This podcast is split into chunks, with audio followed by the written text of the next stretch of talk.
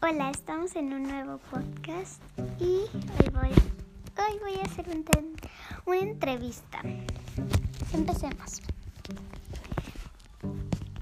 Eh, Carlos, cuando eras chiquito, ¿a los cuántos años empezaste a practicar el fútbol? Yo empecé a los cuatro años. Ok. La siguiente pregunta ¿Te, te gustaban los, los animales? Sí, siempre me han gustado. ¿Y cuando eras pequeño te ibas a una cancha a jugar? Todos los sábados me iba con mi papá a jugar a la cancha. Ah, ok. Eh, ¿Cómo te vestías de niño? Mm, normalmente me besé con, con shorts tenis y playeras. Eh, algún, día te ¿Algún día te han comprado mascotas?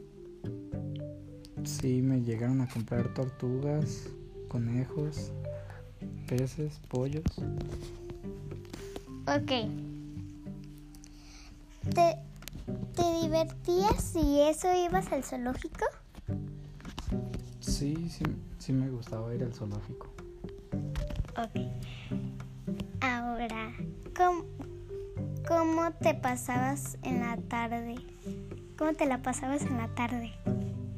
Pues, veía televisión o hubo un tiempo que siempre me iba a la, a la oficina de mi papá y ahí estaba toda la tarde. Ah, ok. Ahora, ¿Cuál era tu comida favorita de niño? De niño. Mm, siempre me han gustado las enchiladas, los tacos.